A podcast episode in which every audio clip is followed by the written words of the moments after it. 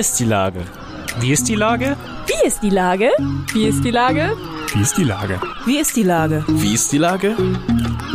Der fast tägliche Podcast mit Lars Meyer. Wie ist die Lage? Unser fast täglicher Podcast als Kooperation von der Mopo und der Gute-Leute-Fabrik spürt tagesaktuellen Fragen nach. Seit 2020 kommen prominente Lenker und unbekannte Denker, also Barkeeper, Bäckerinnen oder Bürgermeister, knapp 15 Minuten zu Wort. Die Auswahl ist rein subjektiv, aber immer spannend und überraschend. Mein Name ist Lars Meyer und ich rufe fast täglich gute Leute aus Hamburg an. Unser Werbepartner, der das diese Woche möglich macht, ist Bederland. An 28 Standorten in Hamburg und Umgebung genießen Sie Wasserspaß und Entspannung für Groß und Klein. Das war Werbung. Herzlichen Dank.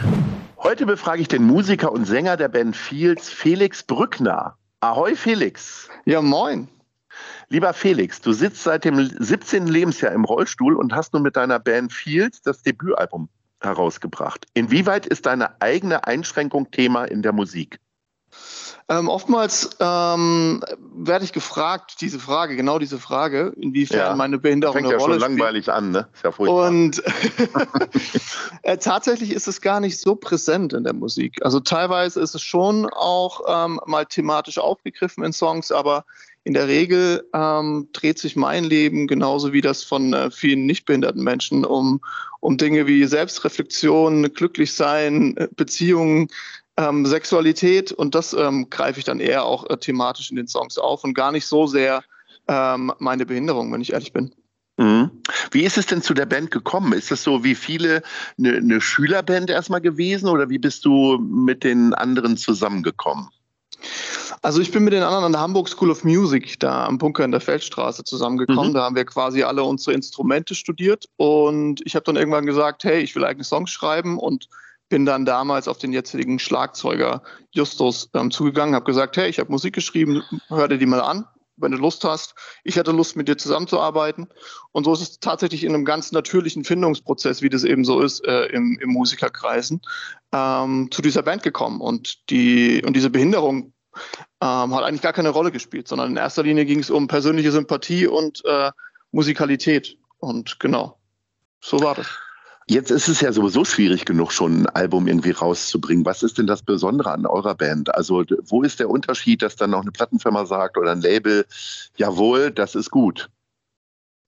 Also grundsätzlich machen wir gute Musik. Sehr, sehr wenig marktorientierte Musik, also noch sehr, sehr rein. Deswegen haben wir auch den Lotus gewählt als, als, als Symbol für das Album.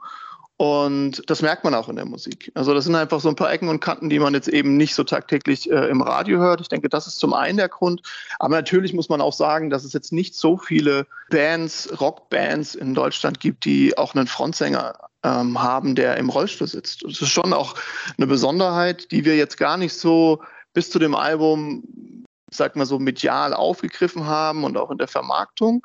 Aber ich bin einfach auch durch so einen persönlichen Reifungsprozess gegangen und habe gesagt, ey, warum nicht? Warum das nicht irgendwie auch nutzen, um Leute ein Stück weit zu sensibilisieren und vielleicht auch ein Stück weit das, das Bild von Menschen mit Behinderung zu verändern? Weil ich glaube, dass da draußen nicht über Frontsänger im Rollstuhl nachgedacht wird, wenn es äh, darum geht, äh, zu einer Rockband aufs Konzert zu gehen. Und das ähm, würde ich gerne verändern oder zumindest in, ja, so, so verändern, wie es in unseren Möglichkeiten ein- einfach auch ist.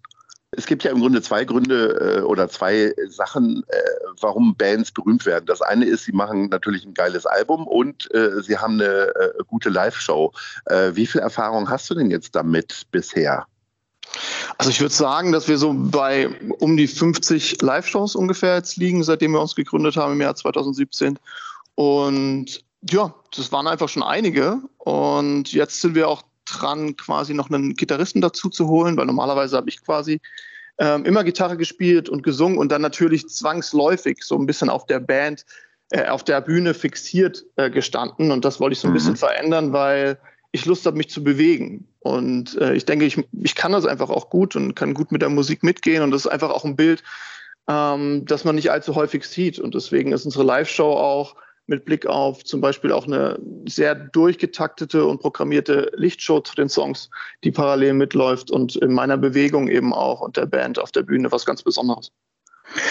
Wie sieht das eigentlich mit Barrierefreiheit in äh, Clubs aus? Also als Besucher auf der einen Seite, aber ich sag mal, auf der Bühne ist das ja wahrscheinlich nochmal ganz was anderes. Ja, da spricht so ein, da spricht so ein gutes Thema an, denn ähm, da ist es noch nicht, da sind wir noch nicht so gut aufgestellt, sagen wir so. Weder im Publikumsbereich noch auf der Bühne. Und auf der Bühne noch viel weniger. Also da ist es wirklich so, dass ich einfach in über 90 Prozent der Fälle, das muss man einfach so klar sagen, auch mit Blick auf die Größe der Locations natürlich, die wir spielen, auf Hilfe angewiesen. Ne? Also ich werde dann in der Regel auf die Bühne getragen. Das ist für mich jetzt persönlich kein großes Ding, weil das auch ein Stück weit ja mein Alltag ist. Es ist ja jetzt nicht nur mit Blick auf die Kultur ähm, da oftmals problematisch, sondern auch darüber hinaus. Und ähm, ja, da ist noch ein großer Aufholbedarf ähm, wenn man sich vor Augen führt, dass teilweise Locations mit mehreren tausend Menschenkapazität nicht mal ähm, eine barrierefreie Toilette da haben. Ne? Da muss man einfach sagen, da ist noch viel Luft nach oben mit Blick auf Barrierefreiheit und natürlich dann auch im Endeffekt wird dadurch die Sichtbarkeit auch beschnitten und das beschneidet wieder den, die Motivation daran, was zu verändern. Was sind denn so äh, Bühnen, wo du sagst, schade, würde ich gerne häufiger hingehen, sehe ich aber nichts, kann ich nicht auf Toilette gehen oder ähnliches? Also da, da gibt es ganz, ganz viele. Ne? Also der, der Grünspan beispielsweise. Ne? In, der, in der großen Freiheit geht es schon so ein bisschen besser. Ähm, aber wenn es dann schon, dann schon kleiner wird, äh, mit Blick auf, auf Hamburger Berg, äh, Puka Bar, ähm, Grüne Jäger, da gibt es einfach ja eine, eine bunte Vielfalt von Clubs, wo ich sage, das ist halt schwierig, ne, wenn ich da hingehen würde, weil ja. weder gibt es die Möglichkeit, gut zu sehen und was noch viel weniger schön ist, ist natürlich die fehlende Möglichkeit, auf Toilette zu gehen. Nun erlebst du ja wahrscheinlich auch außerhalb von Konzerthallen diese Einschränkungen. Wie ist Hamburg denn an der Stelle aufgestellt aus deiner Sicht? Also ich würde sagen, sie sind nicht besser und nicht schlechter als andere deutsche Großstädte aufgestellt. Was ich schön finde, ist, dass man merkt, dass der HVV da in den letzten Jahren viel gemacht hat, also dass einfach immer mehr Haltestellen beispielsweise auch mit Aufzügen ausgestattet werden und da ein Stück weit barrierefreier werden. Aber man muss einfach immer so sagen, dass ich mich vor jeder vor jedem Ausflug eigentlich informieren muss. Ne? Ob ich da jetzt mit der Bahn hinkomme, wie nah ich da hinkomme, wie die Location ist. Gibt es denn überhaupt Informationen über die Barrierefreiheit der Locations? Weil die fehlt oftmals.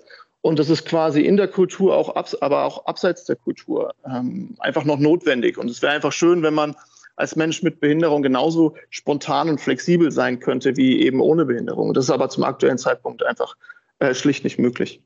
Hast du noch stärkere Einschränkungen eigentlich in der Corona-Pandemie erlebt aus irgendwelchen Gründen oder äh, hat dich das jetzt gar nicht so sehr stark beeinflusst, weil möglicherweise bestimmte Services eingestellt wurden oder äh, gewisse Achtsamkeiten einfach nicht da waren? Also tatsächlich würde ich jetzt gar nicht sagen, dass es da viel schlimmer geworden ist. Was halt ein Stück weit so war, ist, dass ich Randrisikogruppe bin und mich dann deshalb so ein bisschen mehr in Selbstisolation gebracht habe, als ich das vorher getan habe. Weil ich einfach ein bisschen aufpassen musste, gerade vor den, vor den Impfungen, also bevor man sich impfen lassen konnte. Da musste ich einfach ja, Selbstschutz ja, Vorrang gebieten und ähm, deswegen war ich da einfach ein bisschen isolierter unterwegs. Wenn man jetzt äh, sein Debütalbum rausbringt, wir haben ja auch schon über Clubs gesprochen, was habt ihr denn für Ziele oder Träume, sage ich mal, auch wenn die sich jetzt vielleicht nicht alle irgendwie einlösen lassen? Äh, Gibt es so Ideen, in welchen Clubs ihr gerne spielen möchtet? Vielleicht hört ja auch jemand zu. Geht es gleich in die Elbphilharmonie oder fängst du erstmal kleiner an? nee, also wir, wir fangen ja schon kleiner an, aber ein Club, den ich sehr gerne mag, man muss auch sagen, den gibt es jetzt noch nicht so lange, aber ich mag ihn sehr gerne, weil er eben barrierefrei ist und ich mag einfach auch das Flair in dem Club, ist äh, der Mojo Club. Da ähm, sehe ich uns perspektivisch schon. Grundsätzlich ist natürlich unser Anspruch, wir machen das ja jetzt alle schon professionell und ähm, nicht jetzt als Hobby, ähm, dass wir natürlich perspektivisch da auch mal in der Lage sein wollen, ein Stück weit unseres Lebensunterhaltes ähm, mit, mit Musik zu verdienen. Und äh, was für mich auch ein persönliches Anliegen ist, einfach auch, wie ich das vorhin schon mal gesagt habe, so ein bisschen das Bild von Menschen mit Behinderung zu verändern. Und umso größer unsere Reichweite ist, umso, umso leichter wird das fallen und vielleicht sogar auch für den ein oder anderen Menschen mit Behinderung da draußen eine Inspiration zu sein, um zu, zu entscheiden, okay, ich, ich, ich habe das noch nie vorher so auf meinem Schirm gehabt, dass es da Musiker gibt mit Behinderung. Das könnte ich mir auch gut vorstellen. Und wenn dann irgendjemand anfängt, eine Gitarre in die Hand zu nehmen und äh, anfängt zu singen, das wäre für mich persönlich ähm, ja, wunderschön. Das Thema Lebensunterhalt ist für Musiker ja immer ein Thema. Irgendwie gerade ähm, nachdem jetzt zwei Jahre kaum äh, Live-Konzerte stattgefunden haben. Wie verdienst du denn deinen Lebensunterhalt? Also zum einen unterrichte ich, also ich bin Gesangscoach und ja. äh, zum anderen arbeite ich in der Initiative Barrierefrei Feiern. Das ist ein deutschlandweit aufgestelltes Kollektiv von Menschen mit Behinderung, unterschiedlichsten Behinderungen, die ähm, gleichzeitig auch sehr kulturell interessiert sind und da Veranstaltende beraten, wie sie ihre Veranstaltungen barrierefreier machen können und damit eben auch inklusiver. Und äh, das Interesse ist da sehr groß. Das freut mich, uns auch, weil natürlich über die Corona-Zeit man sagen kann, dass viele ähm, Kulturschaffende wie du sie auch schon gesagt hast, sehr zu kämpfen hatten und dass sie dann trotzdem die Bereitschaft zeigen, sich in die Richtung weiterzubilden, ist natürlich ähm, schön zu sehen und äh, das freut uns einfach, weil wir auch das Gefühl haben, dass wir da eben Dinge verändern können und perspektivisch Menschen mit Behinderung sich einfach auch wohl und sicherer fühlen auf Veranstaltungen. Lieber Felix, äh, wenn man äh, Live-Musik macht, dann kennt man wahrscheinlich auch die besten Imbisse, weil vor oder äh, vor allen Dingen nach Konzerten schleicht man dann nochmal ähm, in einen Imbiss, um dann nochmal eine Currywurst Pommes oder äh, nur Pommes irgendwie sich zu holen. Wie sieht es denn mit deinen Imbisskenntnissen aus? Was ist denn dein Platz 3 hier in Hamburg?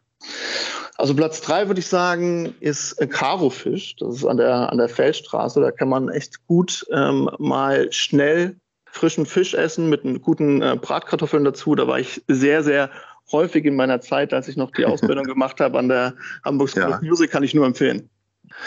Platz zwei?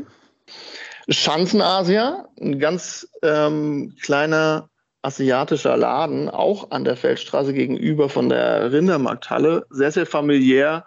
Ähm, Habe ich teilweise zweimal am Tag gegessen. Ähm, kann ich nur empfehlen. Passen vielleicht maximal zehn Leute rein, aber sehr, sehr familiär, sehr, sehr äh, freundlich und ja, war ich sehr häufig. Und Platz eins? Ähm, Platz eins ist tatsächlich auf dem Hans-Albers-Platz. So eine kleine Pizzeria, die heißt Alt-Pizzeria, wenn ich mich richtig entsinne. Ist tatsächlich auch die erste Pizza, die ich jemals in, in Hamburg gegessen habe. Deswegen ist es, ein, ja, ist es mir, ist mir sehr, sehr gut in Erinnerung geblieben. Und wenn ich auf dem Kiez ähm, unterwegs bin am Hans-Albers-Platz, ähm, kehre ich da gerne mal ein und hole mir eine. Lieber Felix, ich wünsche dir alles Gute für deine Band Fields. Gibt es einen Termin, den wir jetzt noch kurz nennen können, äh, wann ihr hier in Hamburg irgendwann einen Auftritt habt? Tatsächlich, tatsächlich, haben wir jetzt erst gespielt am, am, am 3.4. hier in, in Hamburg. Ähm, ja. Deswegen gibt es aktuell noch keinen neuen Termin in Hamburg, aber ähm, ist alles wir über. Wir warten auf euren Termin im Stadtpark. Genau. Ich wünsche dir alles Gute, ja. Felix, ähm, und sage Ahoi. Bis dann. Ich bedanke mich. Dankeschön. Tschüss.